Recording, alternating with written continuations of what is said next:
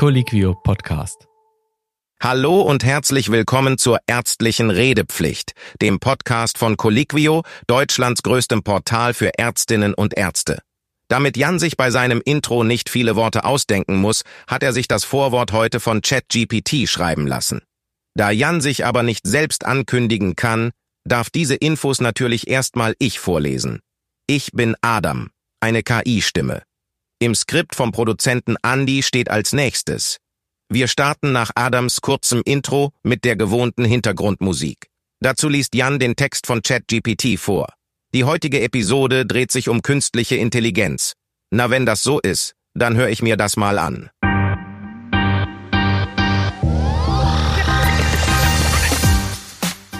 Hallo und herzlich willkommen zu einer neuen Episode von der ärztlichen Redepflicht. Ich bin euer Host Jan und heute haben wir einen ganz besonderen Gast bei uns. Das stimmt schon mal nicht, weil wir kennen ihn, aber er ist immer noch besonders. An meiner Seite ist wie immer Dr. Don Felix Rischek, ein erfahrener Notarzt, der täglich im Einsatz ist und Leben rettet.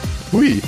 In unserer heutigen Folge dreht sich alles um ein faszinierendes und immer relevanter werdendes Thema. Künstliche Intelligenz in der Medizin.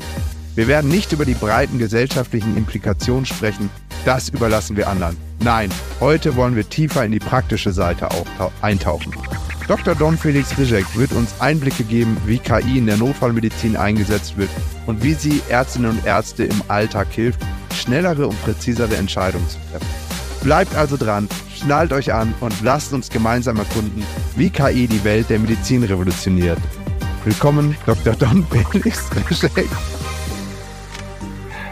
Also Jan, ich glaube, wir brauchen dich gar nicht mehr, weil die Einleitung, die hat äh, ChatGPT wirklich hingezaubert. Und ähm, ich antworte jetzt wiederum auch mit einer Ansage, die ChatGPT gemacht hat. Äh, ein Kollege von mir hat in der Nachtschicht mal ChatGPT dazu aufgefordert, ein Rap-Lied über mich zu schreiben. Und äh, ich werde zwei Strophen davon versuchen zum Besten zu geben. Also grandios. Wenn wir es jetzt noch hinbekommen, da drunter ein Beat zu legen, Andi, Grüße gehen raus an dich. Das wird hier dein absolutes ähm, Meisterwerk.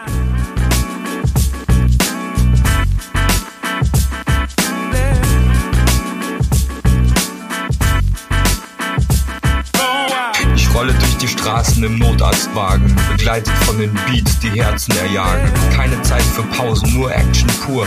Komm mit dem Rap-Team, wir sind die ultimative Tour. Notarzt des Raps, bring die Flows zum Leben. Wenn ich auf der Bühne stehe, gibt's kein Entschweben. Goldkette am Hals, ich strahle wie ein Star. Im Game dominant, wie ein Alpha im Revier. Wie ein Alpha im Revier. Wie ein Alpha im Revier. Wie ein Alpha im Revier. Ähm, und diesen Rap hat, äh, hat ChatGPT für und über mich geschrieben, ja.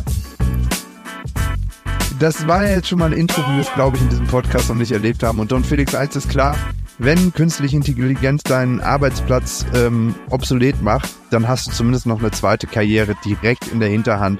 Und das ist die des Rappers. Ähm, also Chapeau vor dieser Leistung. Das war schon mit einem guten Flow da reingebracht, auch wenn dein Sprachgebrauch und der, wie soll man sagen, Akzent doch etwas abweicht von dem typischen. Ähm, aber ganz, ganz grandios. Und jetzt Spaß beiseite. Es geht heute tatsächlich um das Thema und das Intro hat ganz gut gefasst. Wir wollen jetzt hier nicht diese ganz gesellschaftliche Debatte führen, wie was wird sich strukturell alles verändern, blablabla. Denn wir sagen ja selbst immer, ärztliche Redepflicht ist der Real Talk. Wir wollen einfach mal hören, wie das denn so im Alltag dann auch aussieht und wie das so alles angefangen hat. Und einen kleinen wie soll man sagen, Schritt zurück müssen wir doch machen. Es ist jetzt äh, ziemlich genau ein Jahr her, im November 2022 schlug diese Welle erstmal so richtig hoch. Das Thema AI und KI gibt's natürlich viel, viel höher, wenn ihr da, äh, schon viel, viel länger. Wenn ihr natürlich so richtig tief technisch auch in die Materie einsteigen wollt, dann seid ihr hier falsch. Ähm, das ist nicht unser Thema und das wollen wir auch gar nicht besetzen. Aber das kann man, glaube ich, schon festhalten. Es schlug ein mit einer riesengroßen Welle, auf einmal war alles nur noch AI, alles stand zur Disposition und jetzt, ein Jahr später, kann man, glaube ich, schon sagen, dass sich das so ein bisschen beruhigt hat. Man merkt, da passiert einiges. Man merkt aber auch, es ist nicht alles einfach nur AI, weil irgendwo AI draufsteht und es braucht am Ende des Tages immer noch Menschen am Ende de, die äh, Angaben in die Tastatur machen oder gerade in der Medizin, die die PatientInnen behandeln. Don Felix, Das war ein kurzer Abriss des letzten Jahres. Wie hast du das denn erlebt? Ähm, ich habe mich ehrlich gesagt der ganzen Situation erstmal ein bisschen verschlossen. Ähm, ich ich habe das immer so mit einem Ohr mitgehört und habe immer gedacht, ja, ja, die reden gerade wieder über äh, Skynet und Skynet und die Welt geht unter. Und ähm, ich habe mich deswegen auch äh, mit diesem Hype um ChatGPT gar nicht befasst und wie, wie ChatGPT Leuten beim, beim Mogeln hilft, letztendlich auch bei den, bei den äh, Medizinprüfungen. Äh, bis dann in einer Nachtschicht der besagte Kollege, Grüße gehen raus an Ben, ähm, mich mal drauf angesprochen hat, was ich denn von ChatGPT halte und ob der mir nicht in, in meinen Aktivitäten ähm, äh, sowohl was den Podcast angeht, als auch was die Social Media Aktivitäten angeht, vielleicht sogar helfen kann. Und dann habe ich gemeint, pff, wie kommst du da drauf?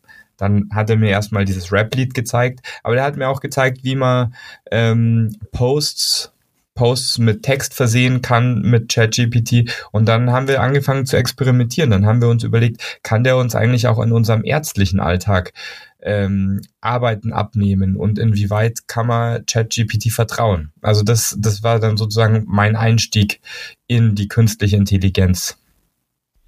Eins sei an dieser Stelle noch gesagt, wir reden jetzt über ChatGPT, einfach ein Tool, das uns beiden auch zur Verfügung steht. Natürlich wissen wir, dass das nicht gleichbedeutend ist wie AI, KI und so weiter. Es gibt ganz viele andere Anbieter daraus, BART und Co. seien nur genannt. Bildbearbeitung, äh, Erstellung, auch so einfach wie nie, ist jetzt aber hier heute einfach nicht das Thema. Du hast dann also gesagt, so, okay, am Anfang erstmal revisiert, äh, re reserviert. Ich habe heute selbst noch ein bisschen Sprachprobleme. Es ist früher Morgen, während wir hier aufnehmen und ich muss erstmal so ein bisschen wach werden. Ähm, und Thema war ja eben auch so Medizinertest oder Einstellungstest, medizinische Prüfungen und so weiter konnten durch KI ähm, erledigt werden. Sorgt dich das denn so ein bisschen, weil wir haben ja auch in anderen Episoden schon gehört, du bist ja, oder Ausbildung auch von Nachwuchskräften ist ja ein Herzensthema für dich. Hast du das Gefühl, dass da wir wirklich Gefahr laufen könnten, dass die Leute das gar nicht mehr so richtig verstehen, sondern sich irgendwie auf AI verlassen? Ähm, jein. Also ich glaube, wir werden später nochmal drauf zu sprechen kommen, was, was AI leisten kann im Moment und vielleicht auch, was es in der Zukunft leisten kann. Ähm, mir macht es wenig Sorgen, was den Nachwuchs angeht, weil letztendlich äh, wir sind ja erwachsene Menschen und man kann sich immer durch irgendwelche Sachen durchschummeln, aber am Schluss, des, am Ende des Tages, wenn du irgendwas können willst, musst du es halt lernen. Und äh, das heißt, von der Seite besorgt es mich nicht. Besorgt mich das, ob das mich ersetzen könnte, diese künstliche Intelligenz. Äh, nee, ehrlich gesagt nicht. Also das würde nämlich schon eine der Spe äh, Schwächen erwähnen. Also äh, es gibt ja zwei interessante Studien, die zuletzt rausgekommen sind. Das erste ist ähm, den amerikanischen Medizinertest. Den gibt's in drei, äh, drei Varianten sozusagen, Staatsexamen 1, 2 und 3, vergleichbar mit uns hier in Deutschland. Und den hat äh, ChatGPT wohl schon erfolgreich bestanden. Also müsste man ja eigentlich sagen, uh, das ist aber gefährlich. Also dann äh, äh, kann er uns tatsächlich bald ersetzen. Dann gibt es Studien, in denen ChatGPT und, äh, und Ärzte mit den gleichen medizinischen Informationen gefüttert worden sind. Das waren, glaube ich, Notaufnahmeärzte. Und die Antworten, die ChatGPT geliefert hat, waren ähm, einfühlsamer und und medizinisch teilweise besser oder gleichwertig wie die von den ärztlichen Kollegen. Und dann auch da müsste man dann sagen, oh, okay, das hört sich ja so an, als ob man einfach den die Arbeit machen lassen kann. Der, der Witz an der Sache ist meiner Meinung nach aber, wo, wo kommen die Informationen her? Also diese, diese KI-Systeme, die müssen ja mit Informationen gefüttert werden. Und diese Informationen, die müssen gefiltert auf äh, eingegeben werden. Das heißt, wenn ich jetzt einfach ähm, die Informationen, die ein Patient ungefüttert hergibt, äh, eingebe, dann, dann wird es zwangsläufig zu Fehlinformationen kommen, weil Patienten das oft nicht so genau einschätzen können. Und dafür sind, dafür ist medizinische Expertise vom Menschen gefragt. Also ich, ich gebe mal ein Beispiel. Das habe ich in einem anderen Podcast gehört. Da hat jemand eingegeben, ja, er hat irgendwie so Fiebersymptome. Und dann hat er eingegeben, ich zitiere, Probleme beim Atmen. Zitat Ende. Ja, Probleme beim Atmen, äh, das kann ja alles Mögliche sein. Das kann, also wir in der Medizin bezeichnen ja als Atemnot die, die mangelnde Fähigkeit, ausreichend Luft zu bekommen, also die nicht genügend Sauerstoff letztendlich zu haben. Andere Leute sagen, Probleme beim Atmen äh, ist für den Laien zum Beispiel, wenn er Schmerzen hat, wenn er einatmet, weil die Rippen wehtun. Oder Probleme beim Atmen sind, weil die Nase verstopft ist. Ja. Und, und du merkst schon, diese, diese äh, Abschätzung, was es denn jetzt genau ist, das erfordert etwas mehr Erfahrung und Einfühlungsvermögen, als das momentan äh, mit einer Tastatureingabe im Computer möglich ist, durchzuführen. Also ich muss auch sagen, um diesen ganzen Hype, du hast es genannt, diese Medizinertests und so weiter, äh, da schwang ja bei den Laien gerne mal die Frage mit so, okay, muss man da jetzt überhaupt noch was können?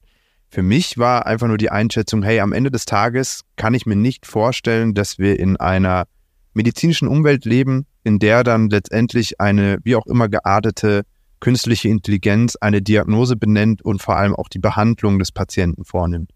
Und ähm, sicherlich kann es, und da werden wir auch noch Beispiele zeigen, Situationen geben, in denen es bei der Arbeit hilft und vielleicht auch einfach nochmal Differentialdiagnosen ins Bewusstsein jagt, die man vielleicht gerade einfach nicht auf dem Schirm hat, weil man auch ja sehr, sehr viel zu tun hat.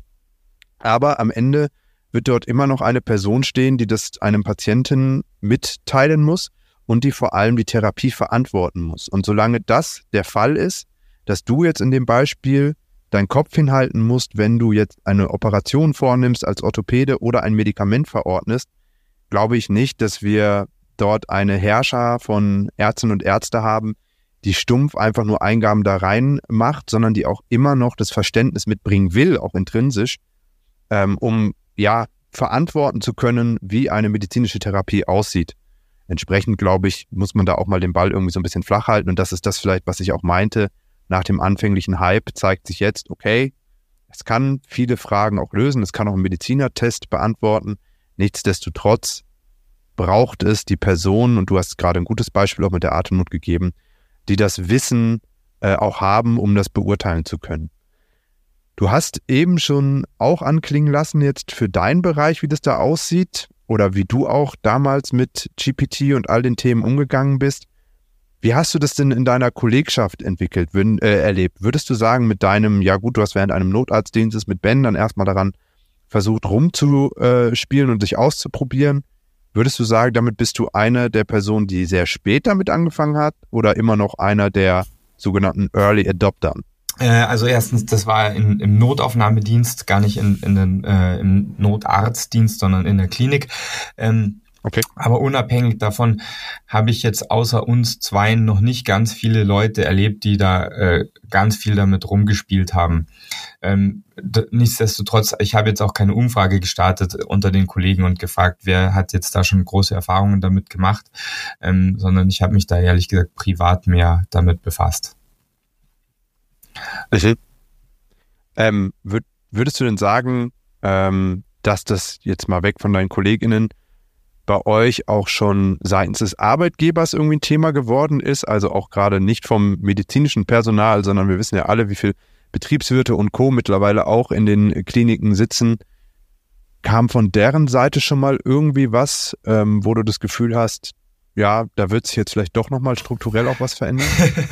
also ich glaube, bei uns ist äh, momentan noch das, äh, das Problem eher, wie wir die Drucker zum Laufen bringen und nicht, wie wir künstliche Intelligenz schon äh, im Alltag etablieren können. Ich glaube tatsächlich, dass das ähm, aktuell noch kein ganz großes Thema ist. Ich glaube, wenn, wenn künstliche Intelligenz in, in den Alltag ähm, ein einfind, sich einfindet, dann, ähm, dann ist das, glaube ich, nicht von oben, sondern eher so wie, wie halt viele andere Informationen übers Internet eher von unten her, also sozusagen von den frischen Assistenzärzten einfach mal genutzt wird. Äh, und, und nicht irgendwie von oben vorgegeben, dass man das äh, zu tun hat oder dass das einen ersetzt dann. Mhm. Vielleicht ganz wichtig nochmal zu betonen, wir sprechen hier von deinen Erfahrungen und deinem Umfeld. Wenn ihr, liebe ZuhörerInnen da draußen, andere Erfahrungen macht, dann kontaktiert uns bitte gerne. Die Kontaktmöglichkeiten in den Show Notes und schreibt uns, wie ihr das erlebt oder was ihr für Einblicke da auch gewonnen habt. Ähm, jetzt haben wir über dich und deine KollegInnen gesprochen, genauso wie die Infrastruktur in Form des Arbeitgebers. Äh, bleibt eine letzte Partei, die in der Medizin eigentlich die wichtigste ist. Hast du denn schon Patientinnen oder Patienten erlebt, die rund um das Thema AI auf dich zukamen? Dr. Google war früher mal ein weitläufiger Begriff. Jetzt liest man ja doch, oh, jetzt hat eine Person 50 Ärzte gefühlt abgeklopft und kam nie auf den grünen Zweig und dann hat sie das zu Hause mal äh, in irgendein ähm, Programm reingehackt und auf einmal kam die heilbringende Diagnose. Hast du sowas in der Form schon mal erlebt oder zumindest das Gefühl gehabt, dass Personen sich da auch drüber informiert haben? Ähm, nee, in der, in, in der Variante, dass die Patienten dann ankommen und sozusagen eine korrekte Diagnose nach langer Leidenslaufbahn hatten, habe ich das nicht erlebt, erstens. Und zweitens, ähm, das differenziert sich natürlich in der Notaufnahme schlecht oder in, in meiner Praxis, weil die Patienten und Patientinnen, die kommen üblicherweise nicht an und sagen, ich habe hier das mal der künstlichen Intelligenz gefüttert, sondern die, der, der landläufige Begriff ist natürlich immer noch, dass du gerade gesagt hast, nämlich die, die Patienten googeln ihre Symptome und äh, ob die das tatsächlich googeln oder in einer anderen Suchmaschine eingeben oder, oder ähm, einer künstlichen Intelligenz füttern, diese Information, das äh, wird meistens nicht spezifiziert. Ich habe irgendwo eine Statistik gefunden, dass mittlerweile 70 Prozent aller ähm, Patienten und Patientinnen vor der ersten Konsultation mit einem ärztlichen Team oder einem, äh, einem ärztlichen äh, An Angestellten äh, sich das erstmal im Internet angucken, was ihre Symptome bedeuten könnten. Aber wie viel davon künstliche Intelligenz ist, ist nicht aufgeschlüsselt. Was aber bei meiner Frage ja schon mitschwang, und ich glaube, das ist immer die Herausforderung für alle Ärzte und Ärzte da draußen, ist, dass man ja oft die Situation hat, man hat ein vermeintliches Krankheitsbild oder zumindest Symptome und kann die nicht so richtig zuordnen oder diese Zuordnung ist schwierig. Das ist besonders herausfordernd, wenn man dann auch noch unter hohem Zeitdruck arbeiten muss. Und ich glaube, das ist was, was du kennst in der Notfallmedizin. Ich vermute, du kennst die Situation, wo du dir eigentlich gar nicht ganz sicher sein kannst, was es jetzt so ist, oder?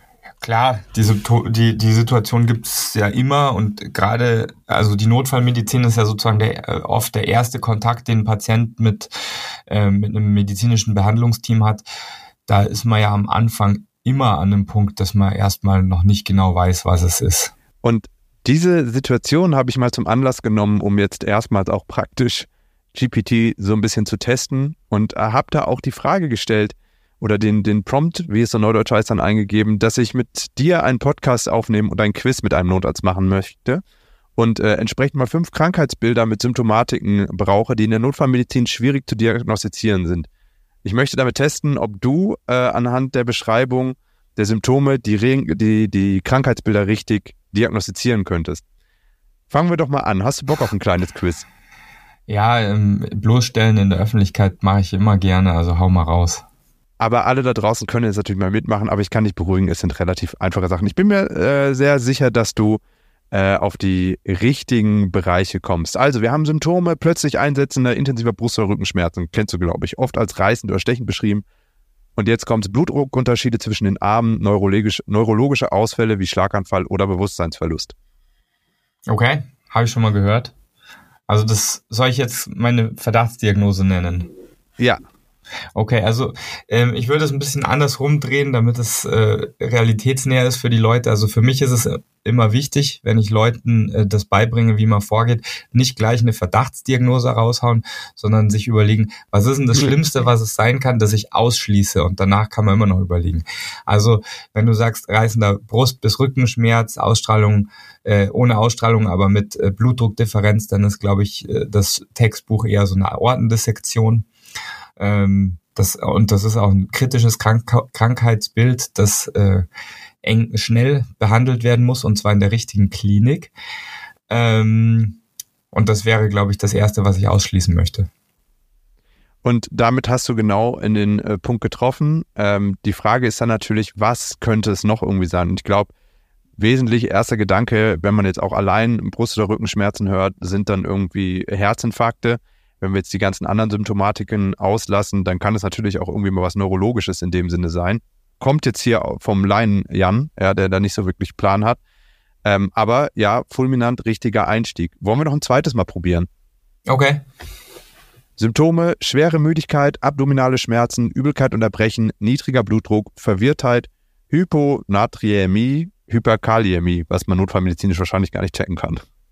Genau, die, die letzteren beiden sind entweder im normalen Labor oder in der BGA. Wenn das äh, von dem, was du schilderst, wäre das wahrscheinlich direkt auf eine Intensivstation oder vielleicht in den Schockraum gegangen. Mein äh, Ersteindruck wäre, dass das Richtung Sepsis geht.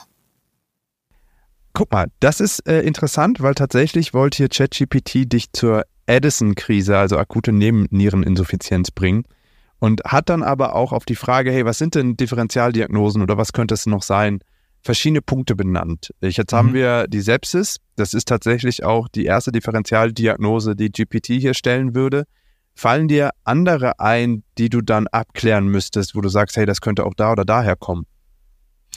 Naja, also ähm, du hast ja gesagt, das ist ein, ein bewusstseinseingeschränkter Mensch, der, mhm. der per se instabil ist. Also bei Bewusstseinseinschränkungen muss man alles Mögliche in Betracht ziehen. Ähm, in der Situation wäre Krampfanfall jetzt nicht das erste, aber Schlaganfall ist ja doch irgendwie auch mit dabei als Option. Ähm, und Elektrolytentgleisung ist okay. eine von den Optionen. Das würde jetzt zum Beispiel auch Richtung Edison-Krise gehen.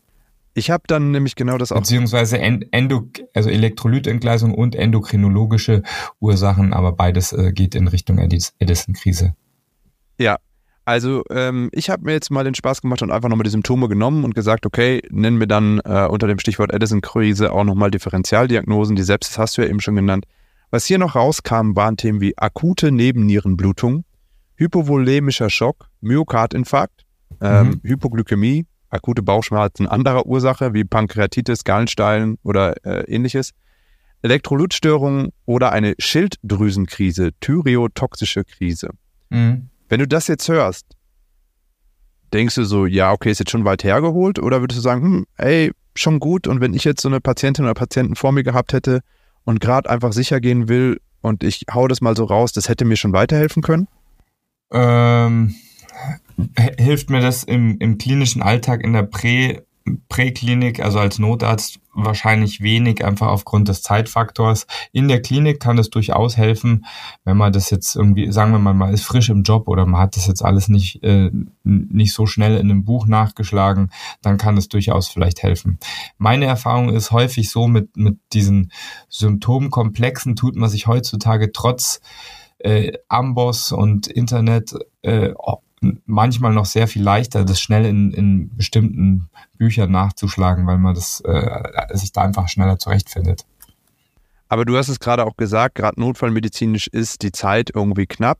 Ähm, nichtsdestotrotz gibt es ja auch mal Situationen, in denen du dann beispielsweise mit einem vielleicht stabilen Patienten eine längere Anfahrt zu einem Krankenhaus hast. Könntest du dir vorstellen, dass du da sagst, hey, zukünftig, das könnte da eine super Unterstützung sein, wenn ich mir die Zeit nehme, da nochmal die Situation zu schildern und einfach als Zweitmeinung einzuholen? Oder würdest du sagen, nee, also wenn ich dann mit dem Rettungswagen eh unterwegs bin, da möchte ich mir so sicher sein in mir in der Diagnose, habe ich auch keinen Bock mehr, mir durch irgendwie so ein Programm noch was anzuhören? Nö, also kein Bock ist ja, ist ja eine schlechte Aussage per se, weil letztendlich, wenn es funktioniert und, und gegebenenfalls zur Verbesserung der Patientenversorgung beiträgt, dann sollte man das natürlich schon nutzen.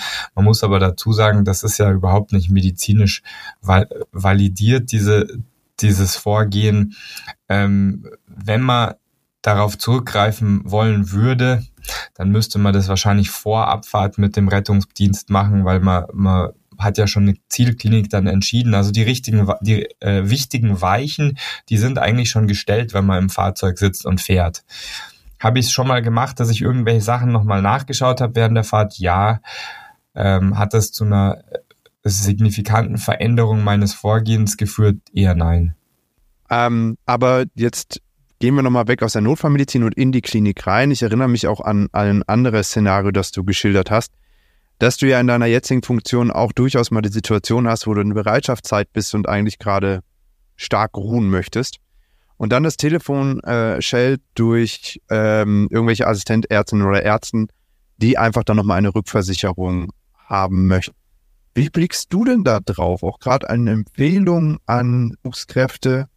Ist das vielleicht auch ein Einsatzszenario, wo du sagst, hey, bevor er mich jetzt anruft, um irgendwie eine Frage zu stellen, wie er da vorgehen soll, check doch erstmal GPT?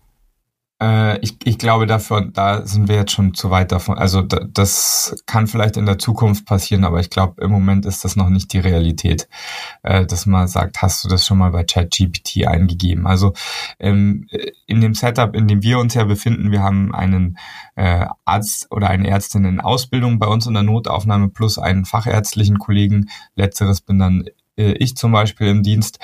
Ähm, da musste man schon erwarten, dass man so die Fragen, die der, der nicht fachärztliche Kollege oder die Kollegin stellt, die, die muss ich schon beantworten können. Und wenn es was ganz Skurriles ist, dann weiß ich ehrlich gesagt nicht, ob ChatGPT ähm, genügend Informationen hat, um da dann noch äh, helfen zu können. Wir haben es bisher noch nie probiert, muss ich aber ehrlich, ehrlicherweise sagen. Vielleicht wäre es ja mal die Chance für ein erstes Mal und dann lässt du uns sicherlich wissen, wie sich das ergeben hat. Ähm, richtige Anzahl in Informationen, das ist auch nochmal ein ganz gutes Stichwort, weil äh, ein großes Problem war ja die fehlende Anbindung auch ans Internet, jetzt in dem Fall von ChatGPT. Das hat sich ja mittlerweile auch geändert, gerade für Plus-Account und auch andere Anbieter gibt es, die da besser helfen können. Wir sind uns übrigens auch das nochmal bewusst, dass es auch spezifische Tools gibt für die Krankenhäuser, die alle immer zu testen auf dem Schirm zu haben, ist aber, wenn man äh, angestellt ist wie Don Felix und nebenher noch Notarztdienste macht und hier im Podcast sitzt, schwer immer alles zu begreifen und zu testen. Aber wir wollten, das haben wir uns im Vorfeld vorgenommen, in der heutigen Folge auch mal tatsächlich einen Realitätscheck machen. Was wäre wenn? Und dafür hast du ein Szenario mal mitgebracht, in dem wir mal abgleichen wollen, wie war es in der Realität und wie hätte eine künstliche Intelligenz in den Ablauf in der Therapie entschieden oder welche Vorschläge hätte das gemacht?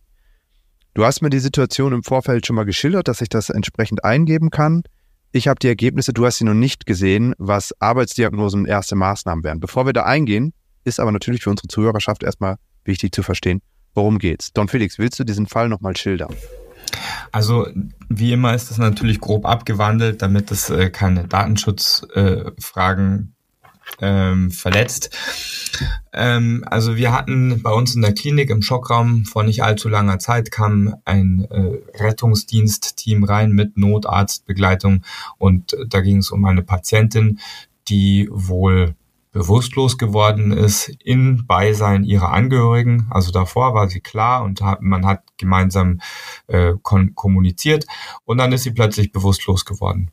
Und in der Folge ist sie äh, ist sie zweimal kurz zu Bewusstsein gekommen, hat dann aber eher so äh, zusammenhangsloses, wirres Zeug von sich gegeben.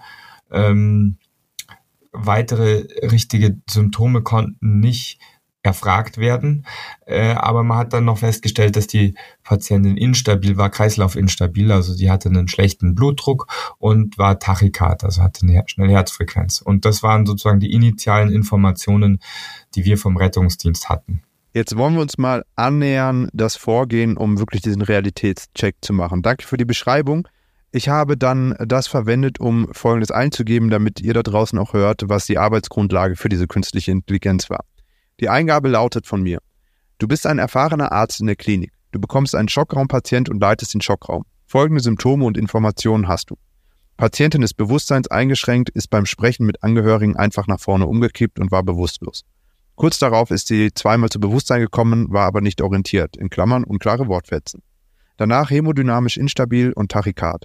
Keine Vorerkrankung bekannt, Allgemeinzustand gut, Alter ca. 70 Jahre alt, zu welchen Arbeitsdiagnosen kommst du und was wären die ersten Maßnahmen, die du ergreifen würdest? Fangen wir doch mal an mit den ersten Maßnahmen und ich lese jetzt vor, was dieser künstlich intelligente Arzt oder Ärztin als erste Maßnahmen einleiten würde und ähm, du kannst dann ja mal damit abgleichen, wie ihr es vielleicht gemacht habt oder was so das, ähm, wie soll man sagen, das Goldstandard im Krankenhaus bei euch ist.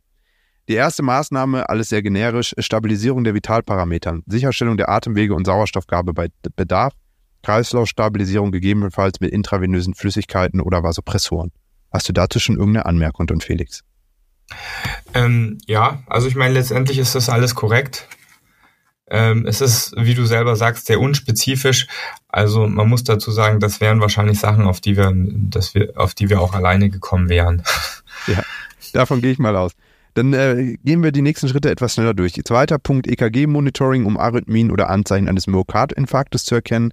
Drittens Laboruntersuchungen, Blutbild, Elektrolyte, Nieren- und Leberwerte, Gerinnungsstatus, Blutzucker, Troponin zum Ausschluss eines Myokardinfarktes gefolgt von der bildgebenden Verfahren, von bildgebenden Verfahren, also eine sofortige Computertomographie des Kopfes zur Beurteilung von Schlaganfall oder Blutung, bei Bedarf Echokardiogramm und Doppler-Ultraschall der Halsgefäße. Okay, also das ist, äh, ich meine, auch das sind natürlich Sachen, auf die man selber draufkommt, wenn man ganz ehrlich ist. Also ein Schockraumteam ist ja da erfahren darin und das sind ja Standardmaßnahmen. Nichtsdestotrotz sind das alles korrekte Antworten von dem System. Auch das muss man loben. Ja, und man muss sich vielleicht auch davon lösen, dass man jetzt in einem so eingespielten Schockraumteam äh, sich befindet, wie du das im Regelfall habt, weil das für euch einfach Alltag ist. Es gibt ja aber doch aus, äh, doch durchaus Situationen, wo sich vielleicht die gleiche Symptomatik und Problematik der Patientin auch darstellt, aber wir befinden uns irgendwo im tiefsten Land in einer äh, kleinen Basisklinik oder einem medizinischen Versorgungszentrum, das vielleicht auch gar nicht die Schockraummaßnahmen hat, schon klar wo sich mir aber die Frage stellt, vielleicht können solche Personen ja in ihrem Prozedere, wenn sie auch gerade sehr aufgeregt sind, ähm, das dann als Spickzettel bewähren. Machen wir weiter. Dann kommt die neurologische Bewertung zur Beurteilung des Bewusstseinszustands und möglicher vokalneurologischer Defizite. Auch wieder sehr generisch, weil wir haben ja eigentlich die neurologischen Punkte durch die Übergabe des Notarztes, glaube ich, soweit geklärt.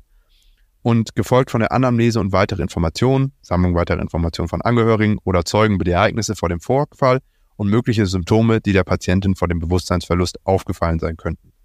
Auch wieder relativ lame, aber vielleicht gibst du einfach nochmal, soweit deine Erinnerung das zulässt, einen Einblick, wie lief es denn bei euch ab in dem Shopraum?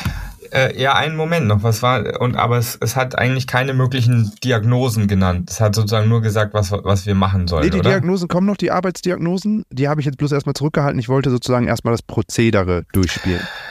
Ähm, ich ich finde das tatsächlich relativ wichtig, wenn wir die erst besprechen, weil ich glaube, der Fehler ist tatsächlich, also es, es gab einen Fehler, Spoiler Alert, der ist äh, gar nicht bei uns passiert, sondern schon davor in, in der Bahnung der weiteren Behandlung. Ähm, deswegen würde ich trotzdem gerne mal hören, was das Ding, okay. was das Ding sagt an Möglichkeiten. Dann schieße ich los. Also die Antwort in seiner Rolle als erfahrener Arzt im Schockraum ähm, mit diesen Symptomen und Informationen würde ChatGPT folgende Arbeitsdiagnosen und erste Maßnahmen in Betracht ziehen. Arbeitsdiagnosen. Erstens. Akutes zerebrovaskuläres Ereignis, Klammer auf Schlaganfall oder transitorische ischämische Attacke, kurz TIA. Die plötzliche Bewusstlosigkeit und die Desorientierung könnten auf eine zerebrale Ischämie oder Blutung hindeuten. Arbeitsdiagnose 2. Kardiale Synkope. Möglicherweise durch Arrhythmien oder strukturelle Herzerkrankung verursacht, insbesondere angesichts der Tachykardie und hämodynamischen Instabilität. Arbeitsdiagnose 3. Intrakranielle Blutung, zum Beispiel Subarachnoidalblutung, gerade bei älteren Patienten ohne Vorerkrankung kann ein plötzlicher Kollaps auf eine Blutung im Gehirn hinweisen. Viertens, epileptischer Anfall kann Bewusstseinsverlust und Desorientierung verursachen, jedoch weniger wahrscheinlich angesichts der hämodynamischen Instabilität. Fünftens, metabolische oder Elektrolytstörungen, zum Beispiel Hypoglykämie oder Elektrolytimbalancen. Das sind die fünf Arbeitsdiagnosen, die GPT jetzt genannt hat. Wie blickst du drauf, auch mit den Begründungen dahinter? Also das sind gute Arbeitsdiagnosen, die äh, letztendlich sind die relevanten Organsysteme ja äh, angesprochen, also das Hirn als eine Option und das Herz als die andere große Option, sage ich jetzt mal. Und vielleicht ist es auch eine Kombination daraus. Ähm, es ist äh, ich, ich fasse es jetzt kurz. Es ist witzig, weil du es vorhin auch schon als Beispiel hergenommen hast. Also das war ein Patient, eine Patientin, die eine, eine akute Aortendissektion erlitten hat, ähm, mit einer massiven Einblutung in den Herzbeutel, dass die, ja, das erklärt die Instabilität und aufgrund dieser Ortendissektion kam es eben zu einer Minderperfusion, das hat ChatGPT auch als Option erwähnt, des Hirnes und deswegen zu dieser Bewusstlosigkeit. Ähm, das heißt, unterm Strich, die, die möglichen Diagnosen, die sind alle korrekt oder die, die relevanten sind schon korrekt erkannt worden. Ähm, wieso fand ich das jetzt so, so wichtig, dass man das vielleicht mal bespricht? Also der Fehler präklinisch fand in der Bahnung der weiteren Therapie statt. Hier wurde ja zum Beispiel der Schlaganfall angesprochen als mögliches Szenario. Und äh, unsere Klinik ist zum Beispiel eine Klinik, die Schlaganfälle nicht versorgt. Wir haben also keine Stroke Unit, wie man das nennt. Und ähm, äh, letztendlich ist diese Patientin äh, jemand gewesen, der von einer Herzchirurgie profitiert hätte ähm, oder und am Schluss auch hat, aber äh, auch das haben wir nicht in der Klinik. Und da ist halt die Frage, ob man da präklinisch äh, sozusagen ein, ein besseres Zielkrankenhaus auswählen hätte können. Im, im Nachhinein ist man natürlich immer schlauer. Ähm, aber die Verdachtsdiagnose, äh, die nenne ich jetzt nicht, die dort, die von den Kollegen präklinisch gestellt worden ist, die war definitiv weit an der Realität vorbei. Und wie würdest du das jetzt beschreiben? Es geht jetzt nicht darum, hier irgendjemanden zu diskreditieren, sondern wir haben schon mal auch im Sinne unserer Fehlerkulturfolge, auf die ich nochmal wärmstens verweisen möchte, darüber gesprochen. Fehler können passieren, sind menschlich und gerade in der Notfallmedizin unter enormem Druck oft einfach ein Resultat aus ganz vielen verschiedenen Faktoren. Trotzdem muss man der Realität dann ins Auge schauen. Würdest du sagen, das war jetzt einfach ein menschliches Versagen? Klingt so blöd, irgendwie einfach ein menschlicher Fehler, ja? Ich denke schon, ja. Also ich denke, das ist vielleicht ähm, mangelnde Ausbildung in der Situation gewesen, dass man da die, die Fehlentscheidung getroffen hat, ja. Wäre dann jetzt ja aber doch ein Indiz, weil ich muss sagen, du hast mir das ja vor der Folge einmal geschildert. Ich habe vielleicht maximal eine Minute gebraucht, um diese Eingaben zu machen, weil letztendlich war es ja auch nicht so viel an Informationen, dass du zur Verfügung stellen konntest. Also eine Minute und diese Eingabe und wir haben zumindest schon mal fünf Arbeitsdiagnosen.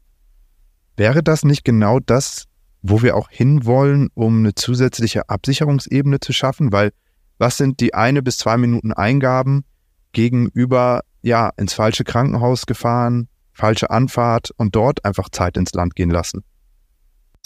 Ähm, ich muss auch noch Folgendes sagen. Also wir haben tatsächlich durch diese Fehlentscheidung, sage ich nenne es jetzt Fehlentscheidung, weil wir eben im Nachhinein wissen, was es ist. Ähm, wir haben viele Stunden gebraucht, um den Fehler zu korrigieren, weil wir äh, ein anderes Zielkrankenhaus dann suchen mussten. Das hat wirklich sehr lange, sehr lange gedauert. Ähm, hätte das, könnte so ein System sowas vermeiden? Naja, also die Verdachtsdiagnosen, die ChatGPT jetzt genannt hat, die weiß ich jetzt nicht, ob das äh, wegweisend gewesen wäre. Also der, derselbe Mensch hätte vielleicht mit diesen Informationen trotzdem dieselbe Entscheidung getroffen. Aber jetzt muss ich nochmal nachfragen, auch für euch im Schockraum. Ich kenne es persönlich immer sehr, dass man durch gewisse Aussagen oder Tätigkeiten natürlich in gewissermaßen schon gebiased ist. Ähm, ich kann das natürlich nicht als Arzt sagen, der ich ja nicht bin, aber aus anderen Lebensbereichen, wenn dir eine Person sagt, ja, so und so ist es, und basierend darauf machst du weitere Pläne, dass man dann ja oft auch in so einen Tunnel gerät. Und so könnte ich mir vorstellen, in der Medizin, wenn jetzt ein äh, Kollege oder eine Kollegin zu dir in den Schockraum kommt und sagt, ja, das und das ist meine ähm, Verdachtsdiagnose, dann ist man ja auch nachgewiesenermaßen oft schon ähm, neurologisch oder wie soll man sagen, neuronal in einem gewissen Bereich drin. Also wenn die Person dich jetzt äh, darauf hinführt und sagt, ja, es klingt für mich alles nach einem Schlaganfall, dann ist es ja, wäre meine Vermutung oft auch so, dass du auch erstmal diese Themen abarbeitest, oder? Und worauf ich hinaus will, ist, könnte nicht auch ein Prozess sein, dass in so einem großen Schockraumteam eine Person sich da hinsetzt und ähm, das alles schon mal niederschreibt, so wie ich das gemacht habe, um hier dir, der dann trotzdem weiter an der Stabilisierung des Patienten oder der Patientin arbeitet, einfach nochmal mitzugeben, hey, Don Felix, vergiss einfach nicht nach dieser kurzen Eingabe diese sechs, sieben anderen äh, Diagnoseschritte. Ich weiß, das können deine Kolleginnen und Kollegen auch, Allerdings sind die ja alle befangen aus meiner Perspektive in so einem emotionalen Zustand oder dieser Drucksituation, wohingegen so ein Chatprogramm dir immer völlig rational einfach Punkte dahin klatschen wird. Ähm, ich glaube, ich glaube, wir be begeben uns jetzt auf einen Pfad, der weiß ich nicht, wie viel dabei rauskommt. Also ich glaube, das, das kann man probieren. Man musste das mal äh, sozusagen trocken versuchen. Ähm, ich, ich glaube, die Leute, die sozusagen zuhören bei der Übergabe und die da, die Eingabe dann treffen, die werden ja genauso durch die Information beeinflusst wie äh, jemand anders. Also müsste man sozusagen nochmal einen Filter dazwischen setzen und das wird immer komplexer. Also ähm, ja, man kann das probieren. Erfahrungsgemäß ist es so, dass bei, bei Übergaben, das haben wir, glaube ich, auch im, äh, in der Fehlerkulturfolge besprochen und ich glaube auch in der Kommunikationsfolge mit Marc, äh, bei diesen Übergaben, Informationsweitergaben, da gehen viele Informationen verloren. Und äh, dann nochmal eine Eingabe in den Computer zu, zu treffen, ich glaube, da, da wird haken. Ich glaube, das wird, der, das wird das Problem sein. Ich könnte mir auch vorstellen, dass viele äh, deiner KollegInnen mir auch eh auf die Füße steigen, wenn ich überhaupt äh, drankomme und sage, ja, dann gebt es doch noch ein, weil, was man so als Laie auch mal mitbekommt, überhaupt die Dokumentationslast enorm hoch ist und natürlich dann auch noch eine rechtliche Frage im Raum steht, wenn man sich jetzt leiten lässt von einer künstlich generierten Antwort, wer würde im Zweifel dafür haften? Könnte man so ein Programm auch in die Haftung nehmen? Das bringt uns vielleicht auch so ein bisschen äh, zu, dem, zu dem Ausblick oder zu dem Fazit. Wir haben jetzt verschiedene Punkte besprochen, ähm, wie es mal helfen kann, wie es nicht. Wie blickst du ganzheitlich drauf, wenn du sagst, ja, okay, also im Moment, puh, ist eher also der Faktor Mensch das Thema, gerade bei so Übergaben. Wie blickst du in die Zukunft? Also, mh, hm, geht mir jetzt zu schnell. Wir, wir haben jetzt ganz viel eigentlich drüber geredet, ähm, über, über Sachen, die meiner Meinung nach zu weit in der Zukunft sind, im Sinne von, wie kann ChatGPT ärztliche Handlung ersetzen? Ähm, und, und zwar jetzt nicht im negativen Sinne, sondern was, das, das ist, glaube ich, nicht die richtige Anwendung von ChatGPT oder künstliche Intelligenz. Ich finde, die richtige Frage sollte sein, die wir uns jetzt im Moment stellen, wie kann uns eigentlich äh, künstliche Intelligenz jetzt im Alltag helfen? Also was kann das Teil für uns jetzt im Moment tun oder in der, ja, in der nahen Zukunft? Tun? Und da habe ich mal ein paar, paar Versuche gestartet, die ich, die ich wirklich mit interessanten Ergebnissen äh, beantwortet bekommen habe. Also ich habe als allererstes auch mal so ein, so ein medizinisches Szenario gemacht äh, wie du. Da habe ich einfach mal eingegeben, ein Patient atmet sehr schlecht ein zweiter Patient hat niedrigen Blutdruck und ein dritter Patient hat Schulterschmerzen. In welcher Reihenfolge sollte ich diese Patienten behandeln? Also da geht es um Triagierung. Und da muss ich sagen, hat die künstliche Intelligenz exzellent reagiert. Die hat erkannt, okay, ähm, schlechte Atmung, ein A-Problem oder ein B-Problem ähm, sind in der Hierarchie der Sachen, die einen umbringen können, am weitesten vorne. Der Patient gehört als erstes versorgt. Der zweite ist der mit dem schlechten Blutdruck, denn das ist per se mal ein sogenanntes C-Problem. Und die Schulterschmerzen, die sind, die haben am meisten Zeit, die können warten. Und das ist natürlich ein System, wo man sagt, okay, vielleicht bei Triagierung von Patienten in der Notaufnahme, da könnte uns das helfen. Dann habe ich mir überlegt, wo könnte es mir denn noch den Arbeit, den Alltag leichter machen? Und ich glaube, das ist viel bei administrativ, administrativen Sachen oder Sachen, die nicht direkt am Patienten sind. Ich habe zum Beispiel mal gesagt, ähm, stelle mir eine Bestückungsliste für einen Notfallrucksack in einer Notaufnahme zusammen. Und das Ding hat mir meiner Meinung nach eine, eine adäquate Liste in ähm, Module eingeteilt, ausgespuckt. Also Modul 1 Atemwegsmanagement, Modul 2 Kreislaufunterstützung. Und die, die Sachen, die dann genannt sind, die sind gute gute Tools. Also ich glaube, man kann auf der Basis dieser Liste, die einem, die das, die mir ausgespuckt worden ist, tatsächlich ein gutes Erste-Hilfe-Set zusammenstellen, was für eine Notaufnahme tauglich ist. Ähm, dann habe ich mal versuchsweise gesagt, äh, ich operiere demnächst das erste Mal eine Radiusfraktur. Kannst du mir bitte sagen, wie, wie ich das zu operieren ha habe? Und da muss man sagen, da hat es relativ versagt. Also ich meine, das, das sagt schon grob, was man macht. Ja, es sagt also, der Patient muss in einer geeigneten Position gelagert werden. Okay, nice, aber was ist die adäquate Position? Dann sagt es, ein chirurgischer Schnitt muss über dem distalen Radius gemacht werden. Auch das ist richtig. Ähm, aber, aber das hilft mir ja nicht, wenn ich den Schnitt setzen muss, weil ich weiß immer noch nicht, wo ich den setzen muss. Also die Detailtiefe von dieser OP-Anleitung ist, ist schlecht. Mal abgesehen davon, dass man keine Quellen dazu hat. Das heißt, äh, ich würde mich nie an so einer äh, Anleitung orientieren. Da kann ich aber intervenieren. Ganz kurz an der Story. Mit den Quellen habe ich jetzt aus eigener Erfahrung gemacht und das ist nämlich ein ganz guter Punkt, den du bringst, auch mal links und rechts noch zu schauen, wo es noch helfen kann. Ähm, bei Fragen beispielsweise zu Medikamenten, ähm, wenn man sagt, wo liegen die Vorteile von Präparat A zu Präparat B, gib mir bitte Quellen an, ist ja mit dem neuen Update zahlungspflichtig natürlich die Möglichkeit gegeben, dort Quellen auch zu bekommen. Und tatsächlich habe ich einige davon geprüft. Das sollte man im Einzelfall immer machen. Ähm, und da sind auch wirklich sehr seriöse Quellen dabei, aber auch Wikipedia. Ja, aber das ist, das ist doch schon mal, da merkt man, wie schnell die Entwicklung stattfindet, weil ähm, ich habe das vor, äh, vor einer Weile äh, recherchiert, diese, diese Informationen und jetzt sind halt Quellen dabei. Das ist, das ist gut.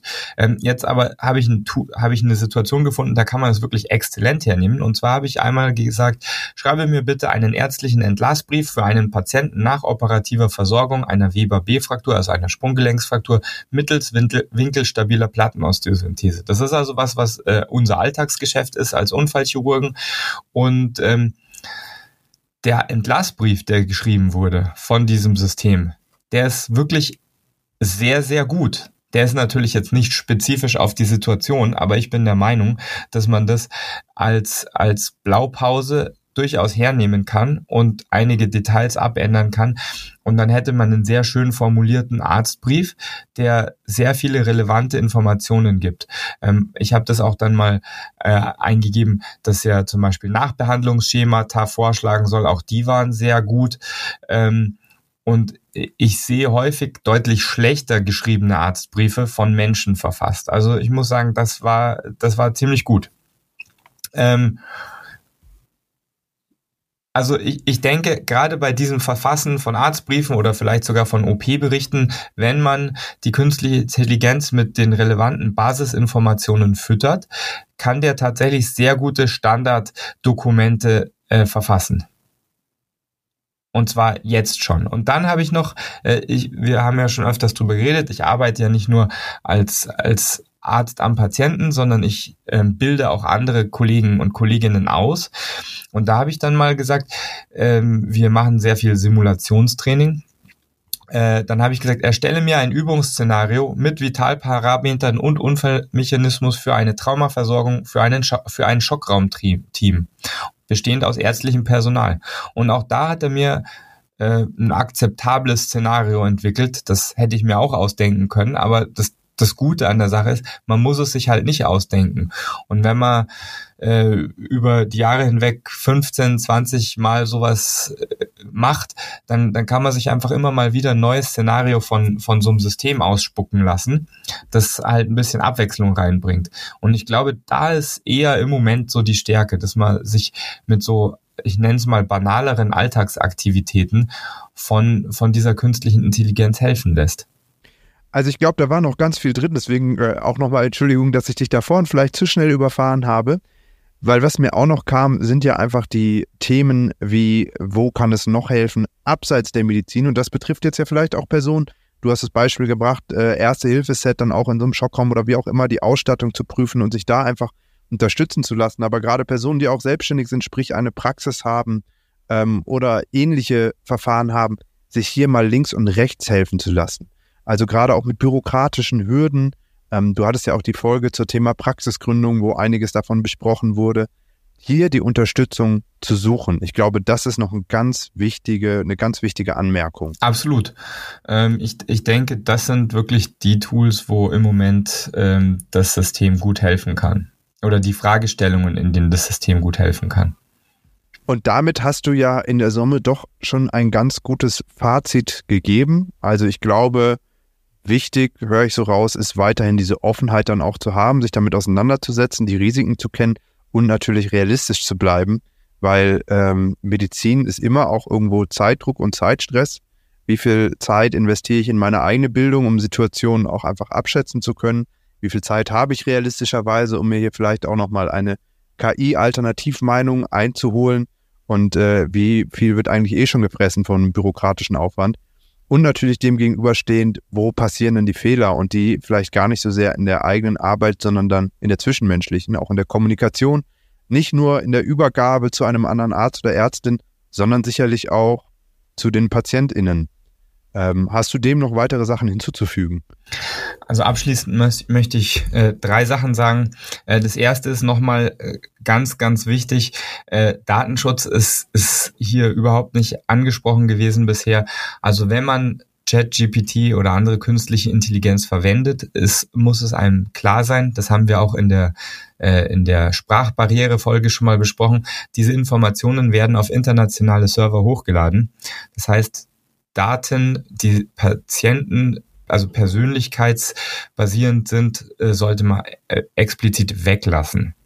Erstens. Zweitens, medizinisch sind diese äh, KI-Systeme noch nirgends zugelassen im Moment. Das heißt, wenn wir das im Alltag benutzen, also auch wenn ich mir einen Arztbrief vorschreiben lasse oder so, ist das in Anführungsstrichen Off-Label-Use, also die die Verantwortung bleibt komplett bei mir. Ich kann danach nicht sagen, ja, das hat mir aber ChatGPT so gesagt. Das heißt, wenn ihr euch da helfen lasst, und das, das finde ich vollkommen legitim, müsst ihr immer kontrollieren, was ist denn tatsächlich dabei rausgekommen und wie kann ich das anwenden.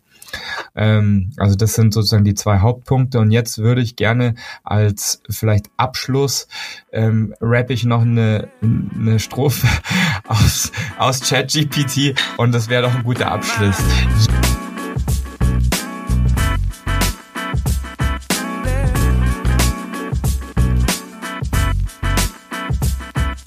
Yeah, yeah, Notarzt, Goldkette, das ist mein Move. Im Rap-Game bin ich der Anführer, der Smooth. Ich bring den Beat zum Vibrieren, die Menge zum Toben. Notarzt des Raps, Goldkette, das ist mein Lebensloben. Booyah! So, und ich habe parallel dazu dann geschrieben, also nochmal Chapeau dafür und das war doch ein stimmiges Bild ähm, dass mir GPT doch bitte das Outro für den Podcast schreiben soll. Ich habe jetzt gar nicht die Zeit gehabt, weil er immer noch generiert, ähm, das durchzulesen. Deswegen wird es jetzt einfach mal die Probe aus Exempel. Er startet auf jeden Fall damit, dass jetzt die leise Hintergrundmusik beginnt. Nochmal gehen Grüße raus an Andi. Bitte mal jetzt die Musik hier einklingen lassen.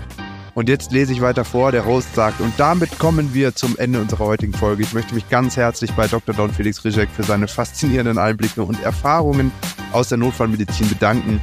Es war wirklich aufschlussreich zu hören, wie Technologie das Feld der Medizin revolutioniert und was die Zukunft noch für uns bereithält. An alle unsere Zuhörerinnen und Zuhörer da draußen, es gendert übrigens auch, danke, dass ihr dabei wart. Wir hoffen, ihr habt genauso viel gelernt und seid genauso inspiriert wie wir.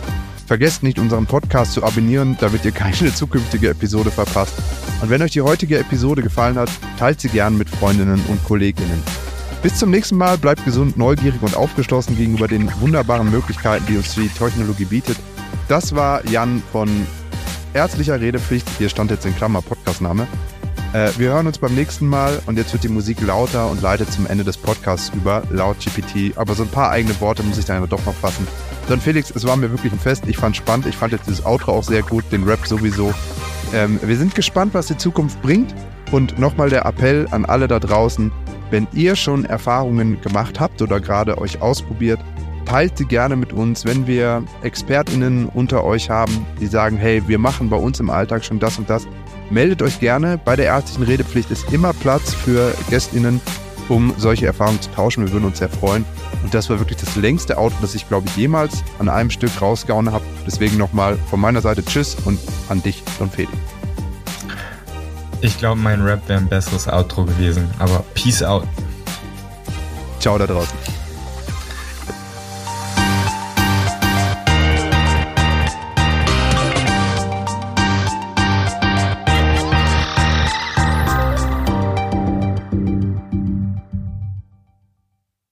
Der Podcast Ärztliche Redepflicht ist ein unabhängiges Formformat für Ärztinnen und Ärzte sowie Medizinstudierende im Auftrag von Colliquio dem größten deutschsprachigen Ärztenetzwerk.